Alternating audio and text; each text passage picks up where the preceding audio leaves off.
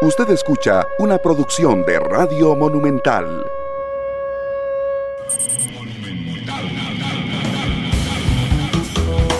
Radio de Costa Rica, 12 con 38 minutos en la tarde. Gracias por estar con nosotros. Yo soy Randall Rivera y esto es Matices. Hoy en horario especial, hoy hay una jornada, el último partido de la jornada del fin de semana del fútbol nacional. Así es que hemos adelantado Matices de 12 con 30 a 2 de la tarde. Y hoy quiero hablar sobre las barreras que se le ponen a los empresarios costarricenses o extranjeros que invierten en Costa Rica, sobre seguridad jurídica, sobre el ambiente de negocios que se vive en nuestro país. Y por eso invité hoy a don David Peiti que nos acompañe, que ha sido eh, eh, su parque La Ponderosa noticia en los últimos días debido a una advertencia que hace el Ministerio de Ambiente y yo auguro una entrevista que dará mucho que hablar, como fue la última además con don David. Don David, ¿cómo le va? Bienvenido a Matices, ¿qué tal? Todo bien, gracias por la invitación. No, gracias a usted por acompañarnos. Yo quiero recordarle nada más a, la audiencia que hay varias formas en que se comuniquen con nosotros. Por si quieren hacerle alguna pregunta a don David, pueden hacerla en Facebook, eh, en la cuenta de Noticia Monumental. Estamos transmitiendo en vivo. Ahí está William Daniel Barrante saludándonos desde Esparza. Está Álvaro Agüero saludándonos desde Ciudad Colón. Pero también pueden escribir en WhatsApp al 89935 Hoy tenía la duda, don David, de si empezar preguntándole qué fue lo que, lo que pasó con el MINAE o que me cuente un poco de Ponderosa para entender, digamos, la trascendencia de la inversión. Me decidí por lo segundo. Voy a pedirle, por favor, que me hable de la Ponderosa respecto a inversión, a empleo, a, rentas. Eh, si me hace el favor, don David. Sí, el, Ponderosa nosotros tenemos eh, 80 empleados, más o menos. Yo digo empleados así porque son empleados directas nuestras.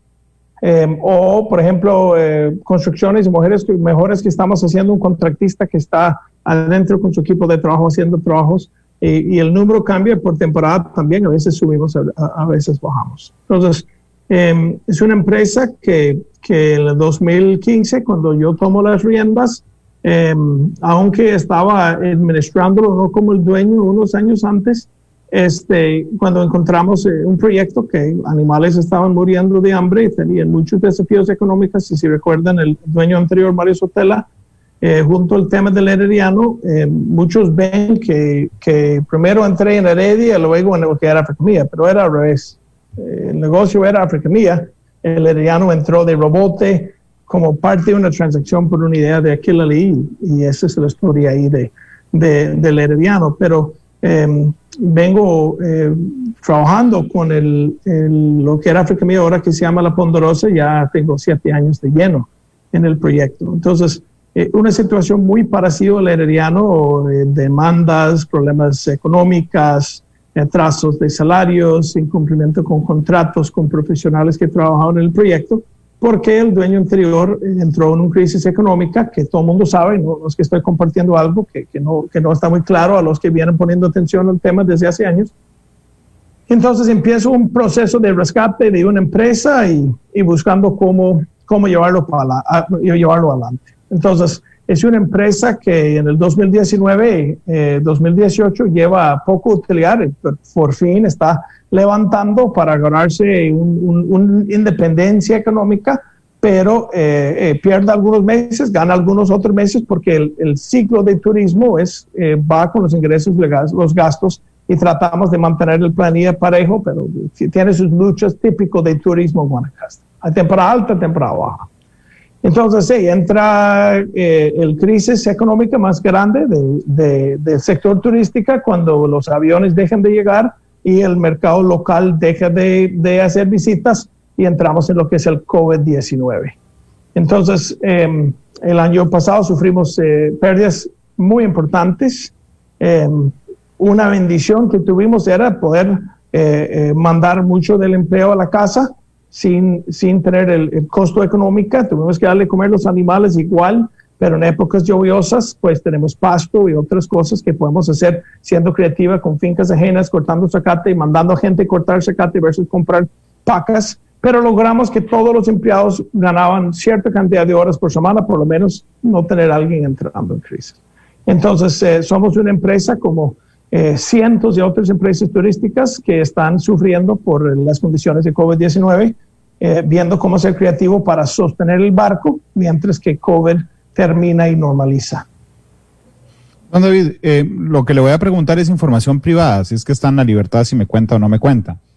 Eh, pero podría compartirnos cuál fue la inversión inicial, porque a veces yo creo que, que la gente, no solo en su caso, sino en términos generales, pierde la perspectiva de que la inversión inicial es muy importante, porque, eh, digo, el regreso de esa inversión tarda muchos años. Entonces, uno tiene que tener una absoluta seguridad como empresario de hacer una erogación muy fuerte, un gasto muy fuerte como inversión inicial, que alguna vez se le recupere. ¿Usted podría compartirnos cuánto fue la inversión inicial que tuvo que hacer? No, no hablo de números, pero es una inversión bastante fuerte. Te voy a dar un, un, un entendimiento. Había un grupo que hizo un préstamo al dueño anterior. Yo era la comisionista que hizo el crédito. Entonces, mi acuerdo con los acreedores, cuando quedan con una propiedad, lo reciben en forma de pago, porque tampoco es un proceso de bromate y simplemente le dice a la persona, mira, en este caso, Mario, ¿qué hacemos? No puede dar frente al pago, ¿cómo, cómo hacemos en este caso? Entonces, Mario entrega la finca en dación, en, de pago. Entonces, eso es como nos cayó el paquete a nosotros. Entonces, David Peiri pasa de eh, cazador de venado cola blanca en los Estados Unidos por cultura, somos cazadores, a una persona cuidando animales que cazan y nunca volvería a cazar en mi vida después de tener la cercanía con los animales. Lo que sucede, entonces en el 2015, un grupo viene para comprar el proyecto del grupo que, hizo el crédito con Mario Sotela. Y este, yo les dije a ellos, mira, eh, si van a, venderla, déjenmelo comprarla. Entonces mi esposo y yo tuvimos un ahorro, lo agarramos el ahorro completo y lo hicimos de una, de una adelante, un adelanto y seguimos pagando la compra del mismo. ¿Por qué le digo eso? A veces la gente piensa que, que alguien puede estar hasta la mecha con plata. El, el, el, sombra, la sombra sobre David Pérez está, tiene plata saliendo por todos lados. Yo tengo hipoteca en mi casa, el BCR me hizo un, un, un, un, plazo durante COVID para no tener el tema de los pagos. Este, el, el, o sea, uno no, eh, eh, uno puede sacar conclusiones de la situación económica de uno, pero hasta que venga adentro van a dar cuenta que soy un empresario con una excelente base, pero todavía empujando para llevar adelante el patrimonio de nuestra familia.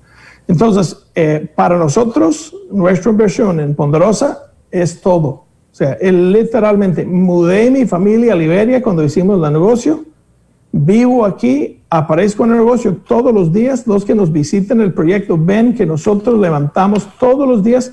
Antes de esta llamada estaba con mi esposa sentado en la mesa haciendo el cierre de ayer, haciendo, o sea, temas. Esa es, un, esa es una empresa de una familia y no solo una familia, es una empresa de muchas familias y animales que dependen de ellos.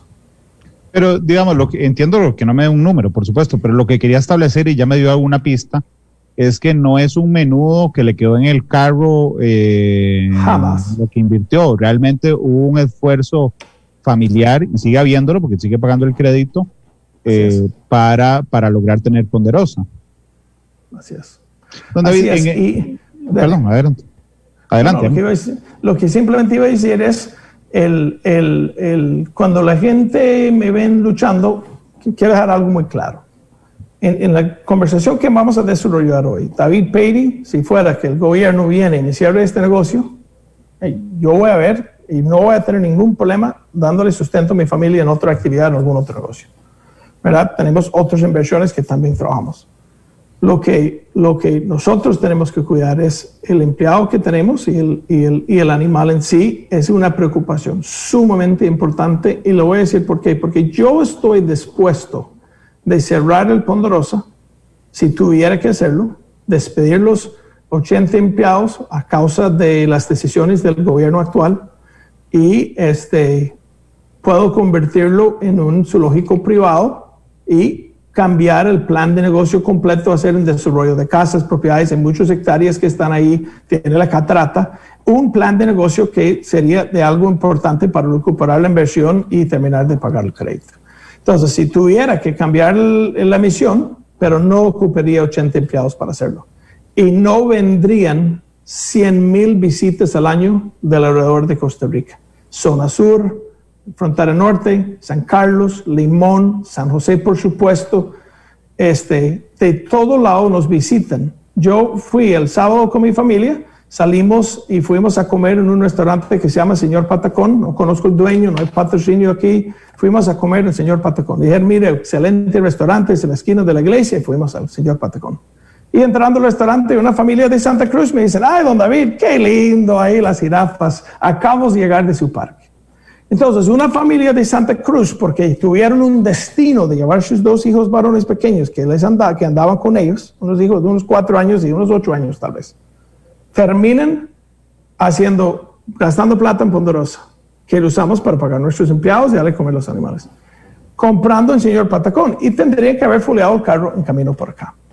Entonces, cuando tienen esto por 100 mil cabezas al año, en la cantidad, los millones y millones y millones, o los miles de millones de colones que vienen a Liberia por medio de una empresa como lo que hemos creado en Ponderosa en el sector de turismo eh, eh, conservacional, turismo también con el tema del canopy, el kayak y, y las otras actividades tenemos, es sumamente, los alcaldes de Bagaces y Liberia deberían estar sumamente preocupados con lo que está pasando con este gobierno. Ok, eh, esa era una de mis preguntas más adelante y era, no está hasta aquí, hasta aquí para lo que me estaban oyendo estoy haciendo una señal de la frente, no está hasta aquí decir, vea, yo puedo mantener a mi familia con otras inversiones, estoy hasta aquí ya de eso, chao ponderosa, chao polémica, y de chao empleados eh, y yo vivo tranquilo con mi familia. No, a veces no, siente eso. No, nunca, nunca he pensado de rendir. Eh, me dijeron un, día, me dicen, no, no te da ganas de agarrar sus cosas y, irse por otro país. Yo amo Costa Rica. O, quedarse aquí con como gallo pinto en las mañanas. Dos huevos fritos, una tía, maduro, jugo naranja. Yo amo este país, la gente, la clima, la cercanía, todo lo que ofrece. Entonces, he visto eh, diferentes momentos críticos en, diferentes sectores, con diferentes gobiernos, sin criticar al gobierno en, cada lado.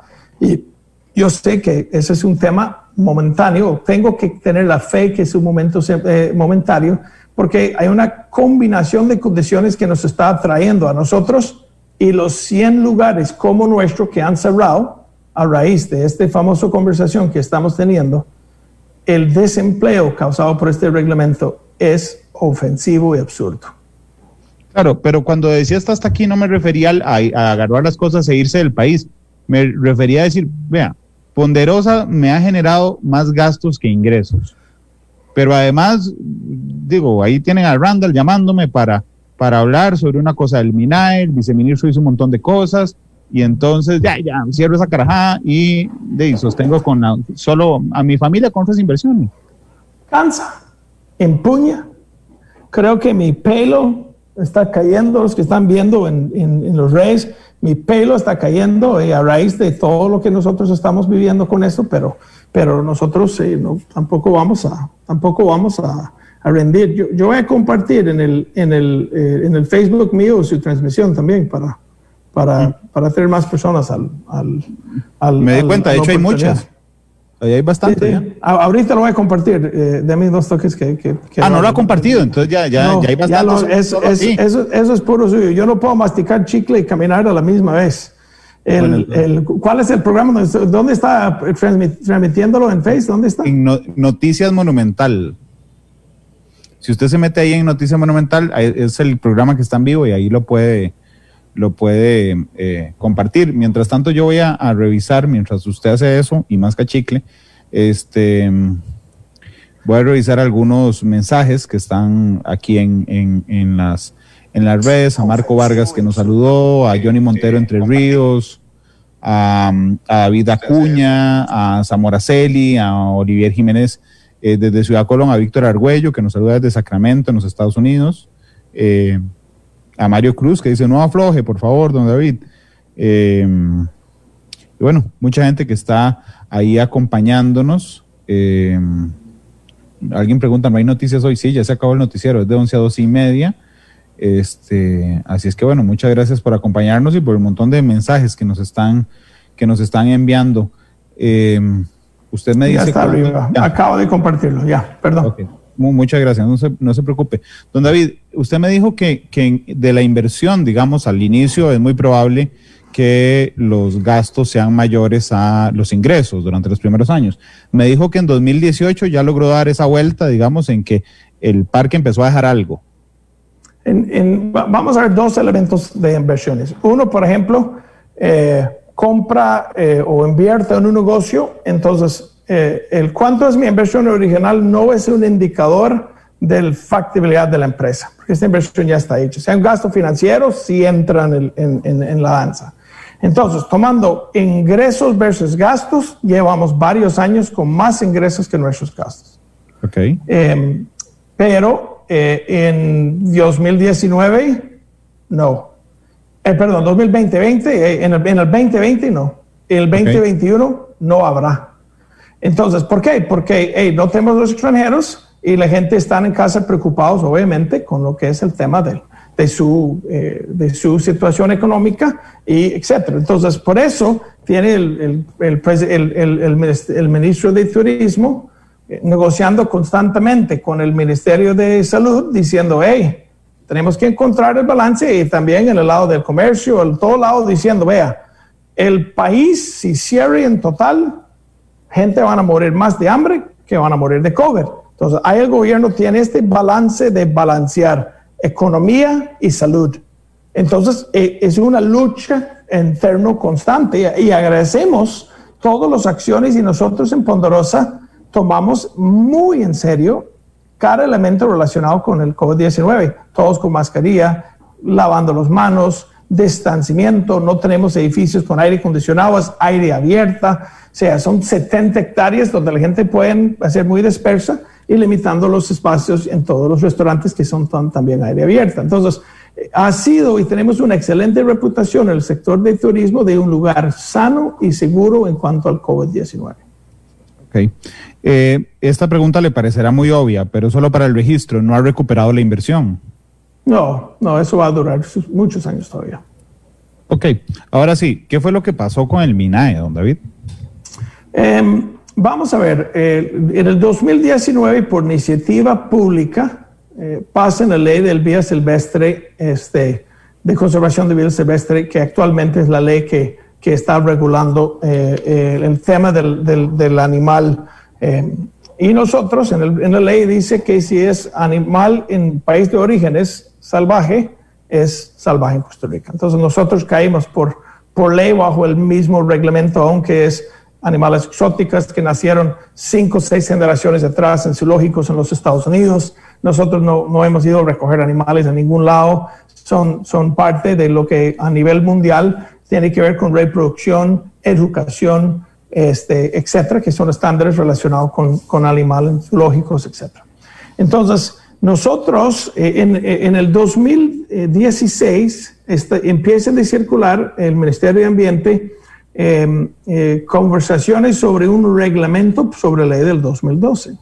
En el 2017 circulan un borrador a todos los centros de, de eh, cuidado animal, al Colegio de Biólogos, entre otros, y este, terminen dejando todos en vista con sus comentarios y aprueban el reglamento y intenten de implementarlo este, en el 2017 de, hecho, de hecho, perdón, David, es muy interesante porque el Colegio de Biólogos, ¿verdad? que ahí no, que no es una institución, eh, no es una empresa, digamos, con fines de lucro, el Colegio de Biólogos había señalado 60 errores, 60 errores en ese reglamento a la ley de vida silvestre antes de que entró en vigencia y que, como lo dice don David, no fueron atendidos. Eh, hay algunas personas que piensan que hay una ideología, no sé cómo llamarle, animalista, digamos, que ha tomado el SINAC, lo cual hace que la ciencia, la tecnología para el uso, disfrute y explotación de los recursos naturales no siempre se guíe necesariamente por ciencia y tecnología. Y eso es, ese elemento me parece muy importante en el sentido de que cuando se abre a discusión el reglamento, no solo, digamos, las organizaciones y empresas participan, sino los expertos. El Colegio de Biólogos les dice, hey, esto está mal De esa discusión donde los dejan en visto, don David, ¿qué, ¿cuál es el choque que surge en específico? ¿Qué es lo que no los dejan hacer en particular, don David? Siempre trato de darle un, ejemplo afuera de esto por los, eh, para, trato siempre traer un ejemplo a la familia. Digamos que una familia, alguien de 10 hermanos, tiene la responsabilidad por los papás de organizar una actividad, un paseo familiar. Y él hace todos los planes de un paseo por 15 días y pregunta a todos sus hermanos qué piensan del plan que he hecho. Y todos dicen, no me gusta, y emiten 60, equivalente de colegio de biólogos, 60 opiniones de por qué no le gusta este hotel, este aerolínea, este restaurante, esta actividad, muy temprano este, muy tarde el otro. Entonces van a la actividad y están en el vuelo saliendo y dan cuenta que dejaron en visto todas las personas que, de la familia que opinaron sobre el viaje familiar y le exige a todos de hacer exactamente lo que él decidió a favor de todos. ¿Cómo sería el resultado de esta actividad familiar, de este paseo familiar? Un pleito completo.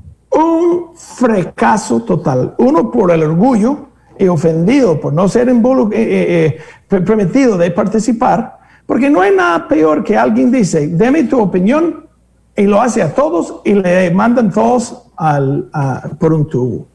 ¿Verdad? Entonces, el, reglamento tiene tres elementos para mí. Uno es fondo, que usted mencionó ahorita, y mejor el colegio de biólogos de entrar en qué es el fondo en sí y cuáles son los problemas. Otra es forma en que fue creado, o sea, fondo, el parte técnica de, del reglamento. Sí, porque leyes tienen reglamentos. Son del Poder Ejecutivo y el presidente y el, ministro tienen la potestad en la Constitución de hacer lo que da la gana. O sea, de, de, empujar el tema. Es el Poder Ejecutivo. Por eso elegimos un presidente. Entonces, constitucionalmente pueden hacer muchas cosas que lo hicieron. Algunas cosas hay opiniones que no deben, no deberían, pero esos son temas legales para los cortes. No soy abogado, no soy biólogo. La forma que lo hicieron, puedo decir que fue sumamente ofensivo a mí que el señor Shirley Ramírez Carvajal viene a sentar con nosotros, nos invita al Ministerio de Ambiente, sienten con nosotros con un, una forma de decir estoy a su lado, lo que ustedes necesiten. Nosotros emitimos criterio que, contratamos junto a abogados para meter criterio al reglamento porque están regulando tucanes y quieren aplicarlo a, jirafas. Por eso el tema de poner cada jirafa en una jaula, separar familias, castrar, que fue una recomendación de unos funcionarios de SINAC aquí, aunque dicen que esto normalmente fue el fondo, pero es una opción que ellos pongan sobre la mesa. Porque el ley del, del 2012 no dice que no, nuestro zoológico no puede tener reproducciones, pero el reglamento dice que no se puede. El ley no dice que no puede tomar fotos, pero el reglamento dice que no puede tomar fotos.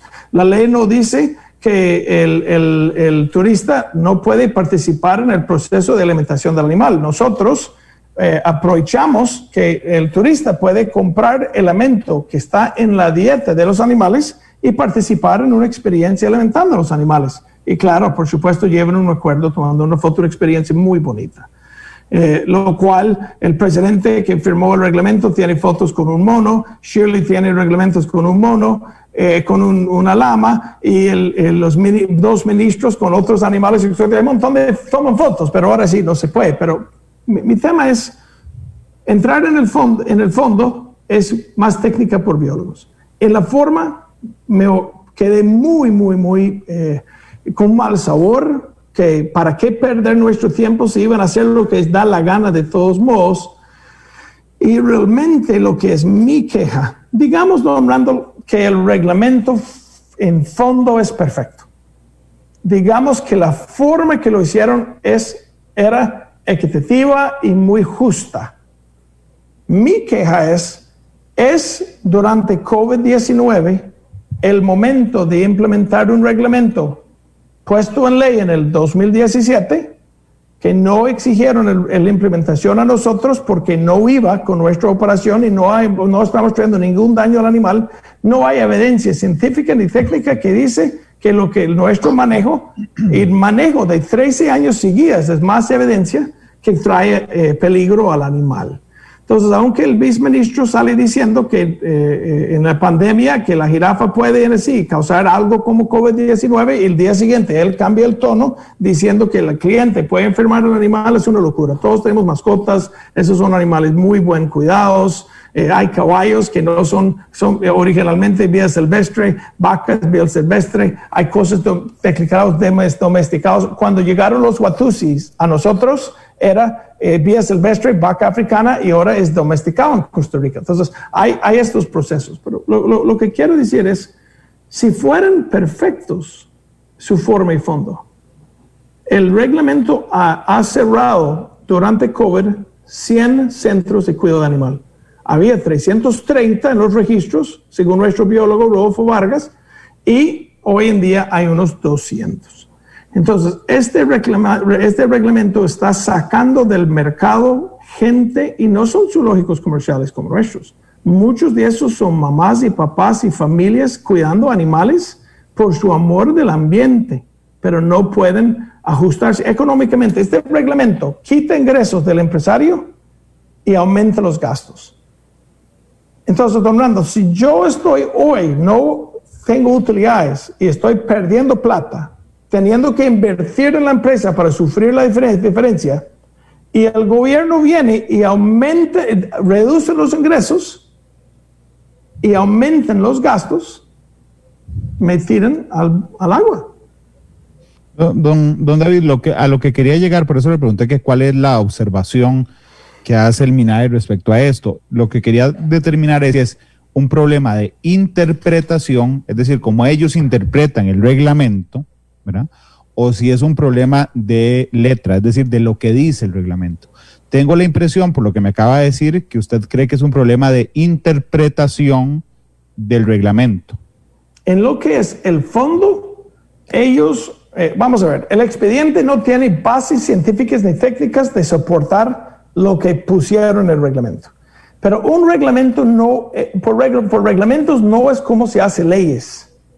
El, el reglamento es para definir cómo van a implementar y cómo van a regular la ley aprobada por los 56 diputados y firmado por el presidente. Entonces, eh, el, reglamento tiene, la ley tiene como 156 páginas, es la ley. Y lo que es el reglamento son como 126 páginas. El reglamento está lleno de un montón de cosas más que no se puede hacer según la ley, pero no, no dice la ley. Entonces, hay muchas cosas, en mi opinión, dicho por nuestros abogados, muchas ilegalidades que nosotros vamos y estamos confrontando. Pero qué increíble que hoy mismo estoy haciendo una transferencia a un bufete de abogados contratado para, para, para, para defendernos, porque nosotros, para no tener que reducir gastos y implementar ingresos durante COVID. O sea, el ministro de Turismo debería ver el tema, en mi opinión, no he hablado con él. El, el, el, eh, el Cámara de Turismo debería analizar el tema y, yo espero tener una reunión con ellos más tarde esta semana, donde si hay lugares turísticos siendo cerrados, quiten ingresos y aumenten gastos por medio de un reglamento, y debe dar un ejemplo muy importante de aclarar. Si hay maltrato de animal, actúen, muévense ya. Pero recuerda el caso de Ujaraz, la familia de Don Alex, donde, donde Minay entró con un, zoológico de Alajuela, en la garita, y entraron a, recoger los animales, venados, un, tema de locura, cocodrilos, una, un, avestruz que se metieron en un cajón. No sé si usted recuerda, ustedes lo cubrieron el caso muy de cerca.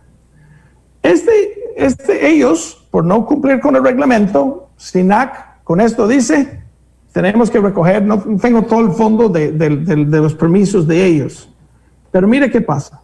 Un avestruz sale de dos hectáreas, donde tiene 15 años de estar, y va a la garita de Alajuela en un encerrono, encerrona, así con un piso concreto.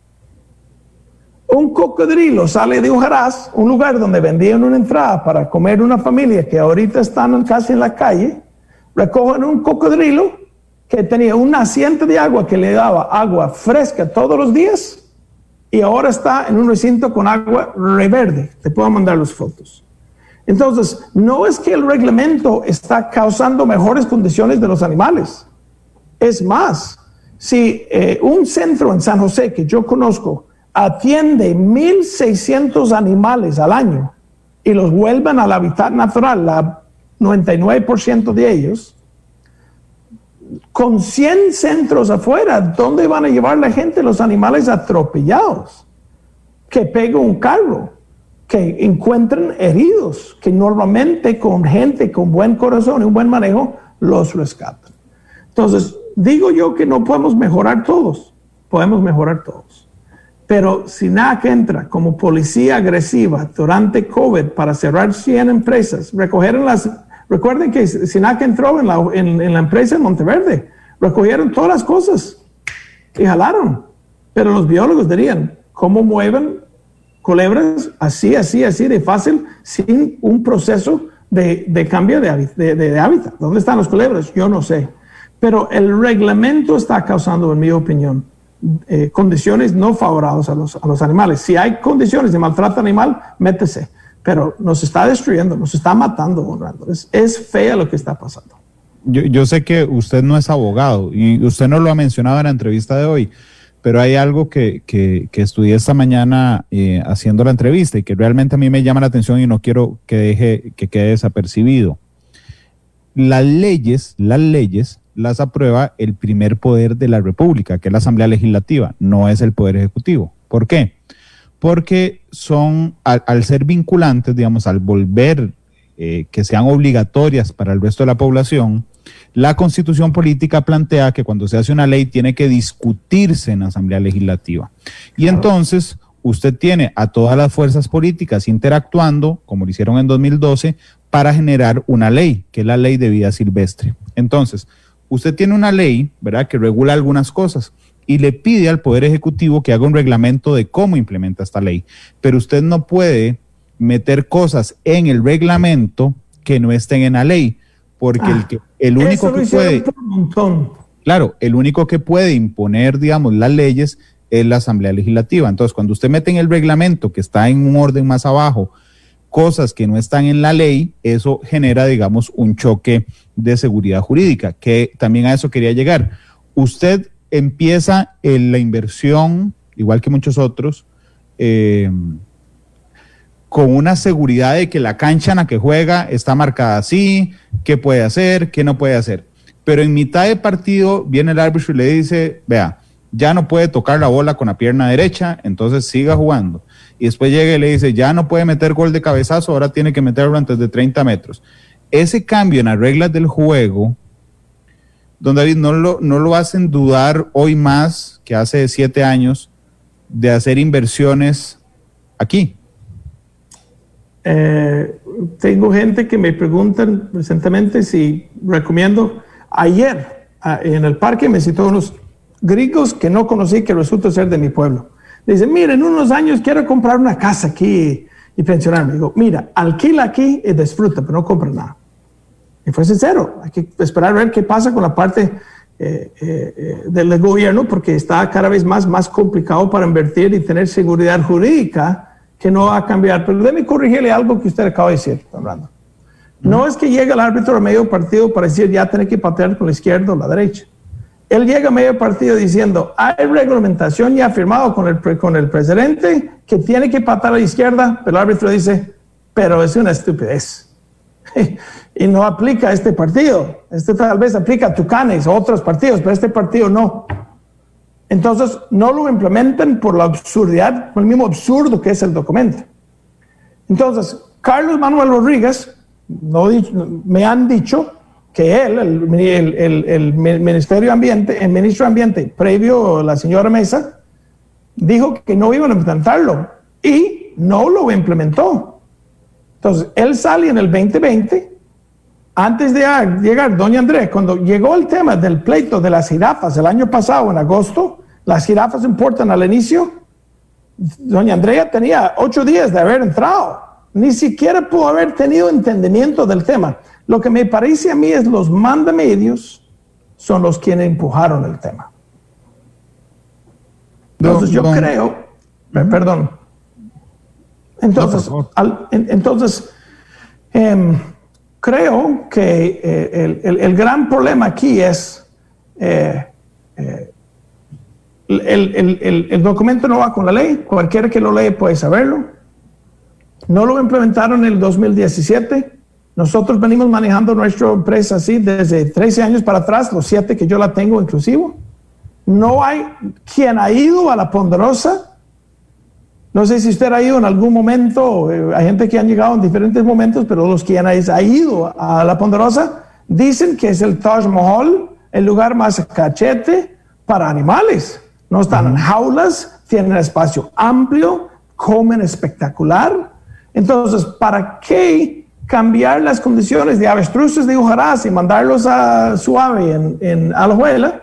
O sea, es, es, es, absurdo.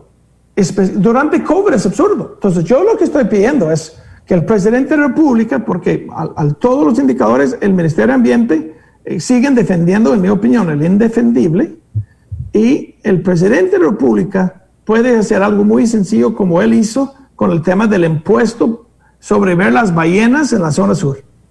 Durante COVID no lo vamos a cobrar. Yo pido al presidente, presidente, pregunta el Ministerio de Ambiente, ¿es cierto que dejaron en vista a la gente y aprobaron lo que ustedes le dieron la gana? Era su, el presidente, no era no eres el presidente, no, no culpo al presidente Carlos Alvarado, esa no es su culpa. Pero él está comiendo la bronca porque bajo su eh, liderazgo está sucediendo que cierran 100 lugares y están aumentando gastos y quitando ingresos de empresas cuidando la flora y fauna costarricense y extranjera. Entonces, mi solicitud es sencillo. Mira, tomando en cuenta que el fondo es requete cuestionado, que la forma fue inapropiado y no es de una democracia, no es un país de derecho, no es un país con, con seguridad jurídica. Pido al Ministerio de Ambiente de dejar sin efecto el reglamento mientras que pasa COVID, menos que hay maltrato animal y evidencia que hay que cuidar un animal y de una vez no hay que hacer sesiones de trabajo incorporen un documento donde tiene el buen sentido. ¿Sabe, sabe que honrándole una pregunta? ¿Cómo serían las leyes de Costa Rica si fueran todos aprobados con solo una ideología de un partido político? De serían absolutamente parcializadas.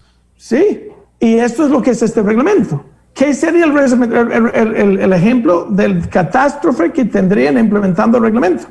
Esto lo que están haciendo aquí o implementando leyes. No puede ni una familia, ni una empresa, nadie, ni menos un gobierno, dejar una sola sector con, la con toda la razón, o tiene Venezuela. Entonces, debería ser de total preocupación a los demás diputados, el jefe de las fracciones y todas las personas políticamente en Costa Rica, está bien que un solo lado tiene, es juez, jurado y verdugo. No, señor. No, señor. Y, sin, y Ministerio Ambiente y con la policía de SINAC montaron un dictor, dictadores entrando, violando cualquier cantidad de derechos en un proceso de implementar un reglamento hecho por tres personas. Dicen más de tres, pero hay tres personas en el Ministerio de Ambiente que siguen empujando y defendiendo su tesis universitario, sus ideas, conceptos extremistas y radicales. Si el costarricense, ¿qué dice el reglamento? En 20 años todos los animales en zoológicos mueren. Tal vez esa es su idea. Tal vez educación no es parte. Cuido de animales en la forma que estamos cuidándolos no es parte. Pero, pero, puchica, es triste, mano. Es duro. Digamos por un empresario es duro. Claro, digamos que usted sea por vencido. Entonces usted dice, bueno, listo. Eh, hago lo que el MINA diga. A ver, ¿qué hago? Hoy Ponderosa es un lugar donde uno paga una entrada, ingresa, ve los animales, se puede tomar fotos con, ellos, los puede alimentar, que eso es Ponderosa hoy. Digamos que usted se da por vencido y dice, bueno, listo, voy a hacer lo que, lo que, lo que, lo que pide el MINAE. ¿Qué cambia? ¿En qué se convertiría? No, eh, empezamos de, ver en Panamá y Nicaragua, otros países donde eh, mover los animales. Eso sería llevarlos por otro país. ok, si, usted le, si, usted le hace caso al MINAE, tiene que cerrar Ponderosa, no es que tenga que cambiar algo de adentro. Vamos, ellos dicen que no, no tiene que cerrar, pero los ingresos de Ponderosa son venta de entradas, venta de comida que el cliente participa en la, dieta diseñada por los nutricionistas del Vía Silvestre y eh, llevan un, recuerdo, una foto. ¿Ok? Entonces, cualquier empresa que usted quita dos de los tres ingresos, es la diferencia de, perder algo y perder un montón. Claro, eso era lo que eso, eso era lo que quería que me explicara. Entonces, el reglamento lo que impide, ¿ok? Eh, lo que impide, según la interpretación que hacen ellos, es que no se pueda dar alimentación a los animales. Ellos, eh, eh, los colaboradores sí, los empleados sí, pero la turista no puede participar en este proceso. ¿Bajo qué criterio? Ninguno. El, el, mismo en la reunión con Alejandro Macís, el, el, director del área de conservación de Guanacaste, y Franklin Paniagua, el viceministro, dijeron a mí, la zanahoria no es el problema. Y tomar fotos apropiados no es el problema. Pero ellos acordaron con una organización mundial de tener un animal, una foto, un selfie apropiado se llama. Entonces, ellos, ellos, eh, eh, eh, es, una campaña ah, de, de, forma apropiada de tomar un selfie con un animal. Y porque no pude implementar este programa internacional. Lo intenté. Eso es lo que vengo haciendo, tratando de hacer en esos últimos seis meses para no perder la experiencia del, cliente alimentando al animal y la venta de la foto. Es que yo no puedo quitar el celular de un cliente cuando subo en el tour. Deme su celular de 700 mil pesos. Usted daría mi celular si usted llega al parque y me lo pongo a mi custodio. Es su teléfono. Y cuando usted tiene el teléfono mañana en la mano, toma fotos. Entonces, yo, oí a don Franklin, el viceministro, decir un día de estos que una, una periodista le, hacía una consulta respecto a por qué no se pueden acercar a los animales o darles de comer. Y él decía, dime, sueña su pregunta, ¿no ve lo del COVID de dónde vino de un animal? Y yo decía, por Dios, ni que nos fuéramos a comer las jirafas. Este, porque el tema del murciélago y el pangonín no fue que el alguien nos tocó, fue que se lo comieron. Él dijo que fue de una, de una gallinera, una cosa así. Lo, que pasa es que el, la Organización Mundial de Salud en su página web dice, no sabemos el origen de, tienen sospechos, pero de un ministro, eh, eh, eh, o sea, fue, muy desafortunado porque, porque em, un, un gobierno que hace dos cosas. Dijeron en prensa que los clientes nuestros, si participan alimentando los animales, pueden sufrir una multa de, hasta un salario base. Un gobierno intimidando clientes de una empresa. Y luego el viceministro saliendo diciendo, y también puedes agarrar una enfermedad como COVID. ¡Wow! Creo que está sin discurso. El problema que tiene el señor Franklin Paniagua es, él está defendiendo ideas radicales de un, de un, de un liderazgo del Ministerio de Ambiente anterior entonces, tal vez de punto de vista de ellos, quieran quedarse, seguro los mandan ellos, dicen, no se afloja, jefe, siga, jefe, no se afloja, suave. Hay familias que están siendo llevados entre las patas. Hay animales pasando de dos hectáreas a jaulas. Hay o cosas tan... Si, si, deberíamos que empezar a demostrar al público el daño a la familia, al costarricense y al animal a raíz de un gobierno implementando ideas no presentadas en debate, no forman parte de la ley, pero con el siendo el gobierno no deberían implementar el reglamento, pero pueden y lo están haciendo. Entonces es triste. eso tiene que, e, e, eso, eso, eso es, pero, pero Randall, si, fue aprobado en el 2017 el reglamento, ¿para qué tienen que implementarlo durante COVID? La única cosa que yo estoy pidiendo es, vea, si no fuera por COVID, si no estaría aquí con pérdidas, tal vez estaría más dispuesto a arriesgar perder un gran, dos rubros de ingresos que es la diferencia de perder más que podemos aguantar. Es que, ¿de dónde viene la plata? ¿Voy a aumentar mis precios durante COVID? No. ahorita viene el, el contagio aumentando, viene la otra ola, pero tengo que construir una clínica, tengo que hacer gasto de infraestructura y tengo que perder ingresos. Y parte de los ingresos afecta lo que es la experiencia mágica del cliente. Entonces, sí, claro, como empresario tengo miedo que los cambios que están exigiendo que hago, y, quiero decir otra cosa, don Rando, yo no estoy arriba de la ley, no pienso que la ley no me aplica, estoy cumpliendo con la ley y estoy cumpliendo con el reglamento, con las, las los espacios que me están dando para hacerlo mientras que buscamos una solución. Pero ya están diciendo que ya los ultimátum tienen que dar 10 días y Dios le acompaña. Y yo estoy levantando la bandeja blanca diciendo, hey, eh, por favor, en nombre de 80 familias y 100 mil visitas a la región, para que no van turisteando en la zona sur o tal vez beneficia otros sectores.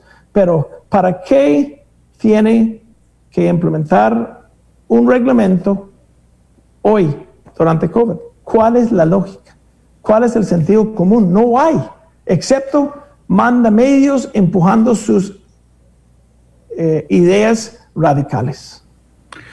Es la una con 24. Para las personas que nos están, que me están preguntando a mí que dónde está el MINAE, esta misma semana vendrá el MINAE. Yo quise hacer los programas separados. Eh, hoy con Don David, mañana o el miércoles estará el MINAE con nosotros eh, para conocer esta situación. Pero realmente eh, uno tiene que ver con mucho cuidado la realidad. Por ejemplo, yo hace un momento me estaba preguntando si, si las corridas o la monta eh, permitida, por supuesto, por mm, las autoridades, no genera, digamos, más daño a la, a, los animales que darle zanahorias y que nos vamos a acercar a los animales. Y por supuesto que la respuesta es sí. Pero otra cosa que me llama la atención es que ahora que estamos en época electoral, cuando yo entrevisto a todos los precandidatos, siempre ellos eh, reafirman que el sector privado es el motor del empleo en Costa Rica. Es decir, el sector privado genera el 87% de los empleos versus el 13% de el sector público. Y cada vez que oímos un anuncio de que viene cierta transnacional a contratar a 200 personas de altísimo perfil, realmente yo me alegro mucho, pero a mí no se me olvida que hay una, que hay una desconexión entre la gente que está sin empleo, que no tiene, digamos, los, los atestados para para trabajar en esos nuevos puestos, ¿verdad? Entonces, aunque aquí lleguen 100 mil eh, puestos para expertos, la misma gente se va a quedar sin trabajo. Y, don David, creo que el perfil si no me lo corrige, el perfil, eh, el perfil de colaboradores y empleados de la Ponderosa es variopinto, en el sentido de que también hay gente, digamos, muy humilde que ha logrado su fuente de ingresos trabajando la ahí. Creo que la, mayoría. la, mayoría. Ok, y entonces... Y me, preguntan, y me preguntan todos los días, cada colaborador, si puedo ayudar a su mamá, a su papá, a su hermano. Yo tengo un colaborador con 18 hermanos, 18 familiares, incluyendo abuelos, que dependen de él. Y él levanta a las 5 de la mañana para llegar a trabajar de larguísimo. O sea, empleo es la prioridad en este momento. Entonces, si vengo trabajando mi empresa, igual desde 13 años para atrás, ¿para qué cuando estamos apenas sacando la jugada, tiene que poner a riesgo el, el, posición económica de los empleados también? Es que cómo lo defiendan, no entiendo. Ellos dicen, pero ¿por qué tiene que cerrar? Señores, ¿dónde voy a sacar la plata para para, para sustituir lo que me están quitando y también la plata para hacer los mejores que me están exigiendo. Dice Ariel Alexander que en Facebook que en la zona sur había un proyecto, no sé cómo se llama ni cómo se llamaba, eh, un proyecto que también cerraron eh, y que eh, se llevaron a los animales, murieron los animales y el señor con casi 30 años del proyecto lo, lo, lo cerraron. Eso era, digamos, parte también de lo que nos estaba explicando don David, pero le decía le decía que eh, cuando uno le plantea a los precandidatos, todos, todos dicen, darle seguridad jurídica al empresario, que estén confiados en, que en este instante, donde todos somos competencia, todos los países, decir, voy a ir a Costa Rica. ¿Por qué? Porque aunque la electricidad sea cara y el combustible sea caro, ahí, ahí entro y sé que no me van a cambiar las reglas del juego. Ahí entro y sé que hay, que hay una sala constitucional que tutela, digamos, mis derechos. Ahí entro y entiendo que las reglas con las que entré, como las zonas francas, por ejemplo, me las mantendrán en el tiempo. ¿Y qué le devuelvo yo al país? Generación de empleo. Y entonces le iba a pedir a Miguel, que está en la cabina a esta hora, eh, Miguel, si usted puede eh, llámeme por favor a los jefes de fracción entrantes, los nuevos jefes de fracción, porque los vigentes estarán hasta el viernes. Ya a partir del sábado habrá otros nuevos jefes de fracción. Miguel, y si usted quiere, me, escribe o por WhatsApp, eh, quién está listo, o por Facebook, como usted guste, y yo les voy preguntando, porque más allá, digamos, de estrictamente, y ojo que yo he intentado pasar por todo el tema, por el tema económico, digamos, por el tema de empleo y también por el tema eh, eh, ambiental, don David. Así es que si no le molesta, mm, incluiré a algunos diputados en la conversación. Por favor, por favor. Ok, déjeme para ver nada más si ya... Y, yo agradecido por los otros diputados y exdiputados que han pronunciado sobre el tema. Hay personas que están saliendo que tienen la habilidad de ver Vea, eh, durante COVID es más importante el sentido común y la lógica por el bienestar de todos que agendas o temas políticas con, con, con desarrollo de corto o largo plazo si no hay daño al medio. Entonces yo creo que es muy difícil de tratar de defenderlo, al contrario, ¿verdad? Ahí, eh, Miguel, eh, que los estás llamando, ellos no saben. Ah, bueno, doña María José Corrales, es la nueva jefa de fracción del Partido de Liberación Nacional. Yo evidentemente no le avisé a ningún diputado que le íbamos a llamar, así es que le agradezco a doña María José siempre tan dispuesta a eh, ayudarnos. Doña María José, le, cuento en, términos muy concretos, estoy con David Peiti, eh, hoy hablando, usted se habrá dado cuenta de eh, la posición del, del del MINAE en algunas cosas. Más allá de opinar del tema en particular, que no tienen los diputados que conocer todo el detalle, a mí me tiene muy preocupado el tema de la seguridad jurídica que le damos a la gente para que venga a invertir a Costa Rica, porque todos los diputados y todos los, bueno, casi todos los precandidatos eh, aceptan que la inversión privada es el motor del empleo. Y quiero conocer su, su, su posición respecto a la seguridad jurídica que le estamos dando al país, si tiene alguna opinión respecto a esto, y la llamo en su, en su rol, por supuesto, de eh, la nueva jefa de fracción del partido, doña María José. Muchas gracias por acompañarnos. ¿Cómo le va? Buenas tardes, Randall. Un gusto compartir con usted y con las personas que nos escuchan y siempre un placer poder eh, responder a, a estos espacios que sin duda alguna son de gran importancia eh, para la ciudadanía y para así poder este, informar y, dar nuestro punto de vista. Eh, efectivamente, hemos estado viendo las situaciones que, que se han estado viviendo. Eh, bueno, lo que, lo que se vive en Ponderosa es una cosa, pero sí, sin duda alguna, eh, sabemos también que esta situación se ha estado viviendo también en, en muchos centros de rescate a nivel nacional y que y que estos reglamentos nuevos que se están realizando por parte del Ministerio de, Ambiente generan gran incertidumbre y gran preocupación. Eh, ya ligándolo directamente al tema de la inversión extranjera, por supuesto, eh, nosotros somos somos conscientes y y, y buscamos siempre las, las herramientas pertinentes para poder generar y, tener una mayor atracción de inversión. Eh, mucho de nuestro trabajo en la Asamblea Legislativa y, y muchos de los proyectos de ley que, que los diputados y diputadas de la Fracción de Liberación Nacional han estado proponiendo en los últimos meses van en esa línea, en esa atracción de inversión ante la necesidad urgente de reactivación económica. Es preocupante la situación que se está viviendo eh, en los últimos en los últimos días con respecto a esta incluso esta persecución que hemos estado eh, viendo y que, y que ha sido notoria, eh, y razón también por la cual eh, nos preocupa que esto pueda venir a generar un desincentivo ante la inversión este extranjera y hasta la misma nacional, porque sin duda alguna muchos muchas personas empresarios están preocupados de las políticas públicas que se han estado tomando por parte del mismo eh, gobierno, eh, poder ejecutivo con respecto a este o a diversos temas. Doña María José, primero por supuesto agradecerle porque, porque usted es una de las pocas a las que sin decirle el tema dice, sí, vamos a ver qué es lo que quiere eh, Randall, así es que le agradezco mucho porque usted siempre está disponible. Pero, eh, y me alegra también que esté tan informada porque hay varias personas eh, eh, digamos, que nos siguen en Facebook. Sí, Randall, es que los centros de rescate estamos al borde, más allá del tema de, la, de Ponderosa. Estamos al borde de la quiebra implementando este, este reglamento que además se las trae, ¿verdad? Porque el reglamento metió más cosas que las que planteaba la ley y usted como diputada sabrá que eso no se, no se puede hacer. Pero eh, ¿hay alguna forma de que en medio de la crisis del COVID, ¿verdad? La Asamblea Legislativa de alguna manera llame a cuenta, si me lo permite, al, al gobierno, particularmente al MINA en este tema, decirle, a ver, suave, suave, suave, estamos en media situación este, y pareciera que están montando una enorme persecución. Explíquennos, por favor, eh, o, por lo menos denos los argumentos necesarios para que los diputados actúen respecto a ese tema. ¿Usted cree que haya esa posibilidad, doña María José? Por supuesto, eh, y puedo y puedo hablar en este momento en carácter personal. Eh, yo, como como bien ustedes lo saben, soy representante de la zona norte del país, soy vecina del cantón de San Carlos y en San Carlos tenemos un un refugio eh, que muchos conocen en la Marina.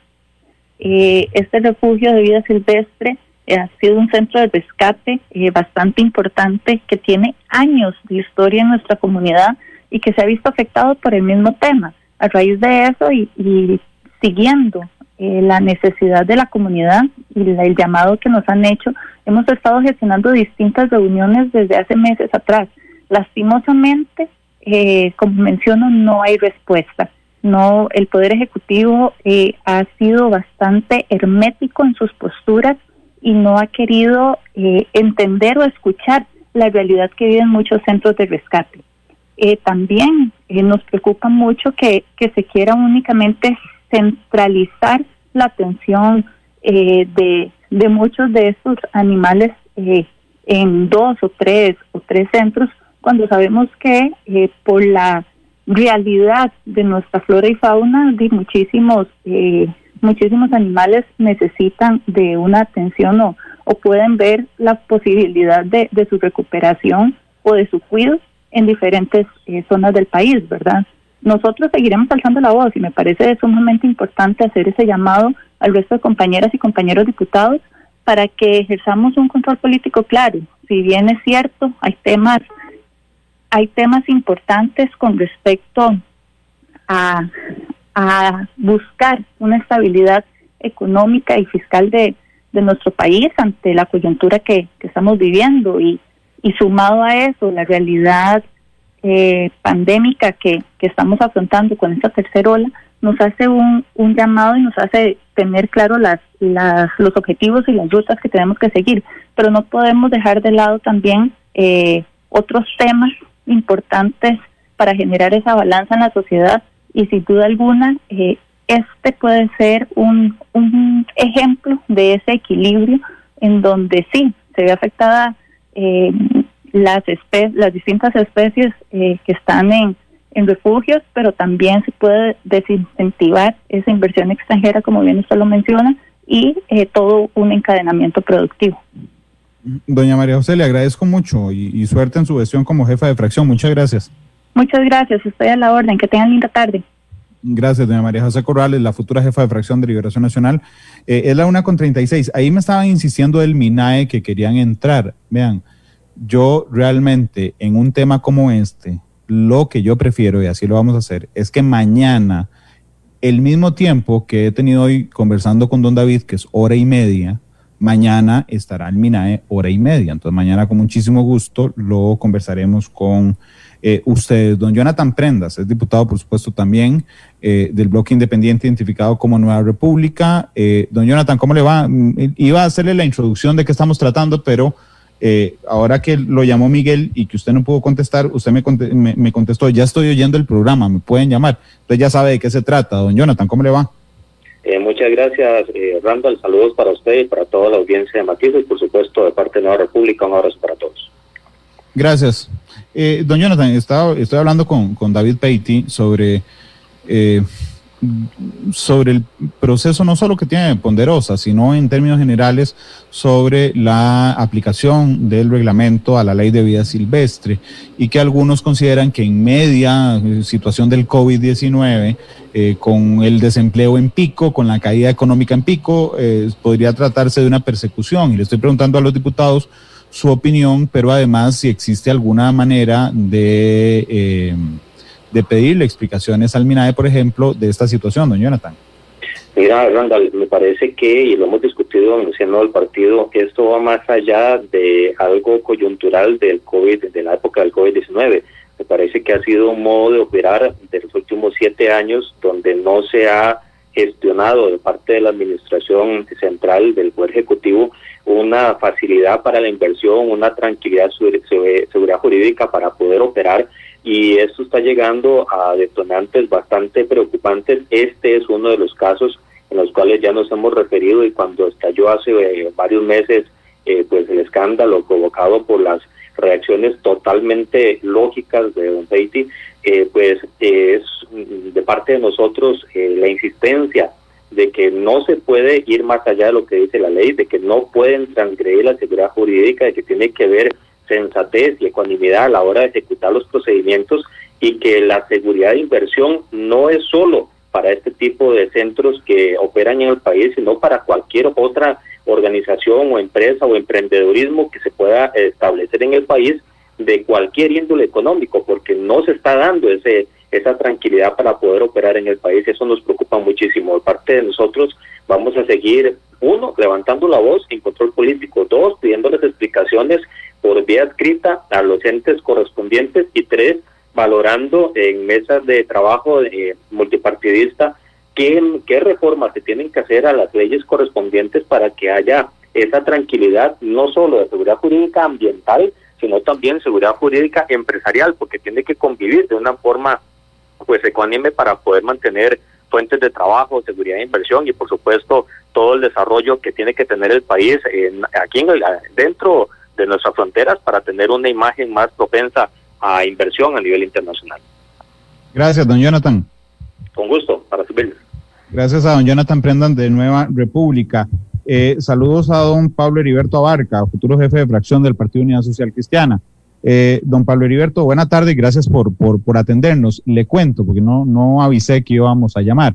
Eh, estoy hoy entrevistando a David Peiti, mañana lo haré con el MINAE, respecto a las trabas que se pone desde la aplicación del reglamento de vida silvestre, no solo, digamos, para la generación de, empresas privadas que dan empleo y generan, digamos, eh, economía local también, sino en términos de seguridad jurídica. Don Pablo Heriberto, ¿usted qué le parece lo que ha ocurrido con esto y la actitud del MINAE respecto a este tema? Sí, me parece que ha sido eh, una actitud, diría, eh, muy extraña, porque ese reglamento de un pronto a otro a alguien le interesó aplicarlo, a pesar de que no estaba...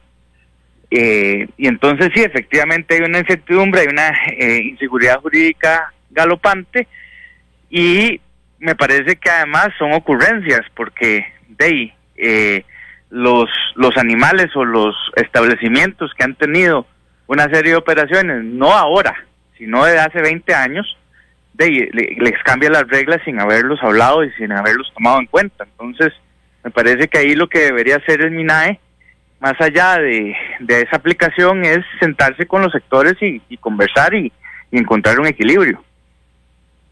Ok. Don Pablo, muchas gracias, además, por habernos atendido. Muchas gracias. Para servirle. Es la una con 41. La única, la única que me falta por eh, contactar de la lista que le estoy pidiendo a Miguel es doña Laura Guido. Laura Guido es la futura jefa de fracción del Partido Acción eh, Ciudadana, eh, pero ahí me está haciendo Miguel a ver qué pasó con doña Laura, que está en reunión. Ok, gracias, Miguel, no importa. Eh, gracias. Una con 42. ¿Ha escuchado usted, don David, el, criterio de diputados de las tres fracciones más grandes, excepto el PAC, en Asamblea Legislativa? Y, yo digo, mis, mis, sentimientos, me alegro muchísimo que eh, los tres tienen algo muy claro. Y el, el, señor de último, Pablo creo que se llama, disculpe que, que no haga Pablo Heriberto Abarca, sí. El señor Abarca, el, el, el tema es él dice, mira, debería sentar con las partes y este, ponerse de acuerdo.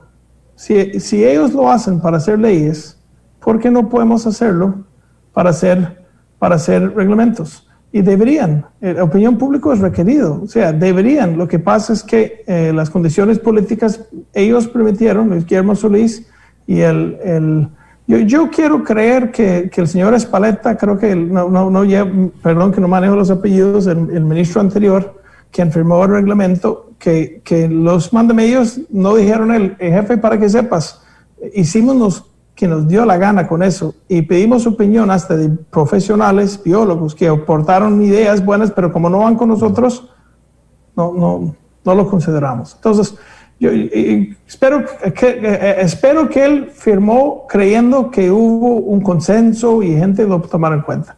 Y espero que el presidente Guillermo Solís también eh, lo firmó con este nivel de inocencia. Pero un buen padre de la familia, presidente Carlos Alvarado, dando cuenta de una, una ofensa política, que es hacer lo que da la gana, algunos sin tomar en cuenta a los demás, puede eh, corregirse. Entonces, por eso, hey, suspende el reglamento y, y déjenos corregirlo dos toques. Yo puedo, invíteme a la mesa y yo puedo ayudar a liderar y buscar el balance necesario por el bien del animal, por el bien del trabajador, por bien de estándares mundiales, pero, pero así, así, esa es de preocupación del pueblo costarricense y de los políticos elegidos del pueblo que están escuchando no debería existir ningún sector del país que unos cuantos pueden causar tanto destrucción. Liderar un país por encima de las leyes con reglamentos es de una preocupación tremenda y no debería que aguantarlo nadie a ningún nivel, de ningún parte, ni siquiera el PAC que está actualmente en, en funciones. Estudien los hechos del reglamento. Repito, el fondo es pésima en la forma es ofensiva. En el momento de aplicarlo, cuatro años después, es absurdo y es una tragedia porque hay familias pasando por hambre por algunos cuantos empujando ideas radicales. Es la una con 45. Eh, vean, vamos a hacer una cosa además. Eh, les conté que mañana viene el MINAE, pero también me están proponiendo, y yo creo que me parece muy interesante porque el tema de la, del reglamento de vida silvestre no solo incluye animales, sino también plantas, follajes y un, montón de cosas. Eh, hoy hago el primer programa con Don David, mañana hago el segundo programa con el MINAE y en la próxima semana, esta, los días que faltan o la próxima, hacemos un tercer programa con biólogos y abogados para hablar eh, técnicamente de este tema. Don David, permítame ir a la pausa comercial. Eh, no sé si recuerda, pero yo siempre le, le pido al invitado que escoja una canción para cerrar el programa. Así es que tendrá el tiempo en esta pausa eh, para, para, pensar qué canción, con qué canción quiere irse. Es la una con 46. Vamos a la pausa, ya regresamos con más.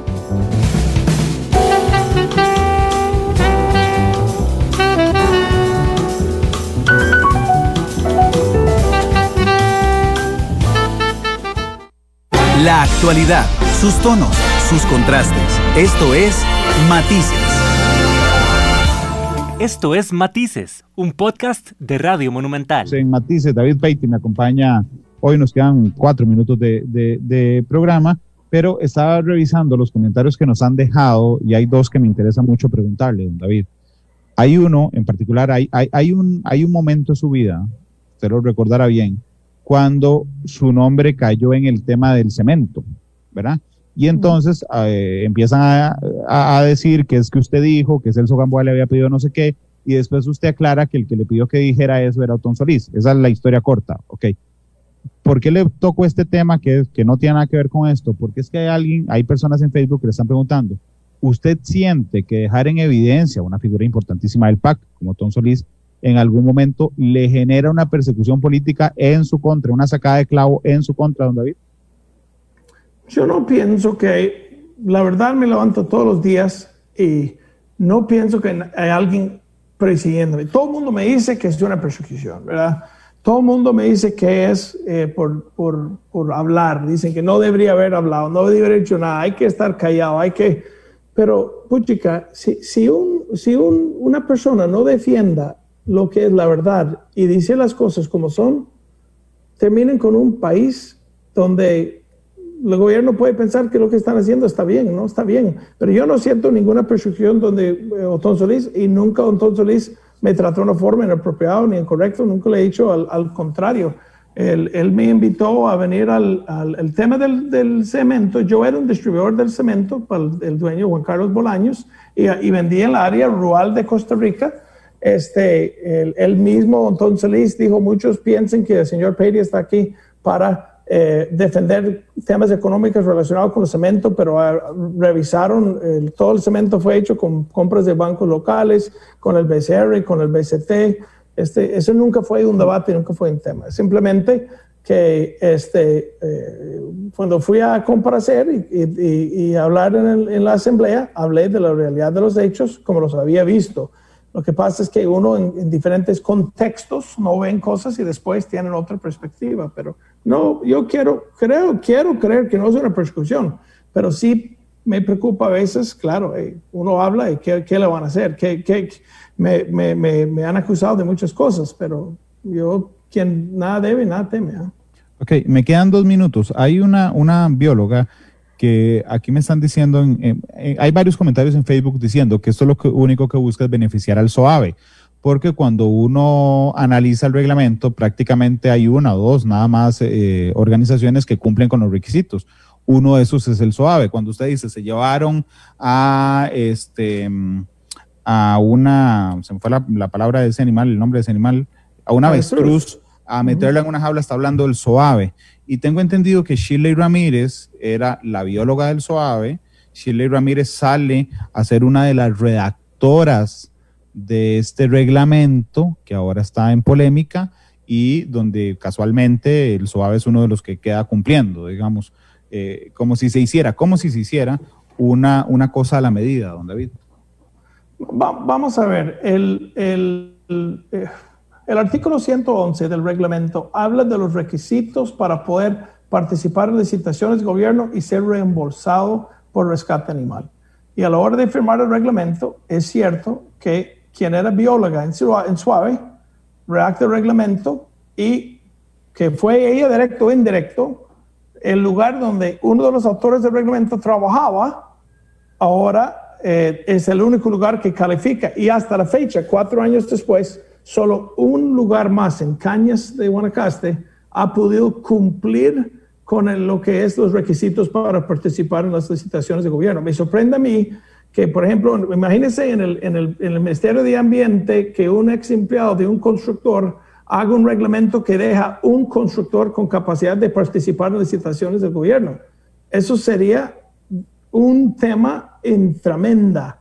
Y este, yo quiero eh, opinar que, que, yo quiero pensar en el buen fe de todas las partes, pero sí no me gusta cuando yo pregunté a un centro de rescate, ¿ustedes pueden participar en licitaciones de gobierno? No, no califico.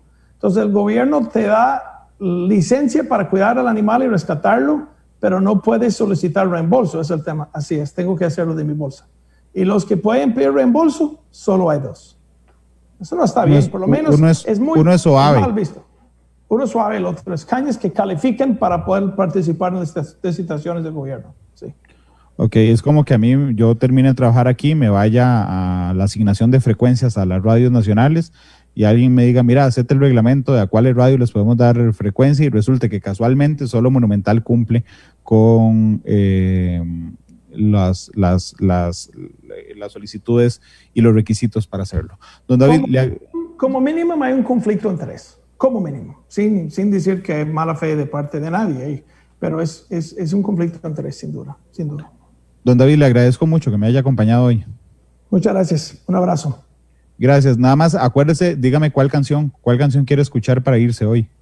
Man, el Cepo Judas. No soy un man de Cepo Judas por, por quién sabe. Yo no tengo, soy, no soy muy músico. Oiga, pero no tiene, pero eh, no tiene una canción favorita. Vea, yo lo voy a, yo, yo lo voy a dar uno requete rápido. Eh, un millón de amigos de Roberto Carlos. ¿Pero esa le gusta a usted? No, José Luis me lo está recomendando, entonces ni, ni, sé cuál es. José Luis es el encargado de prensa, pero voy a hacerle una propuesta. Esto no, esto no pasa frecuentemente. Yo le voy a hacer una propuesta de canción. Uh, okay. Hay una canción que se llama The Lion Sleep Tonight.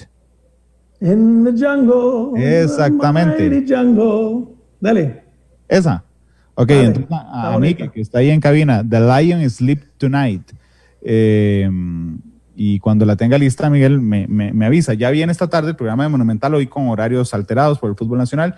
Mañana a las 2 de la tarde estará con, conmigo, estamos coordinando en este instante desde hace un ratito, eh, el viceministro de Ambiente. Eh, Pero mire, mire que el viceministro sigue defendiendo el tema. No implementa el reglamento durante COVID, por Dios. Hombre, pero, pero espérese que venga, tal vez venga mañana y nos sorprenda y le Ojalá, pero me parece que siguen defendiendo lo indefendible. Es increíble. Una con 59, ahí me está sonando de fondo. Don David, muchas gracias. Feliz tarde. Gracias, igual. Hasta luego.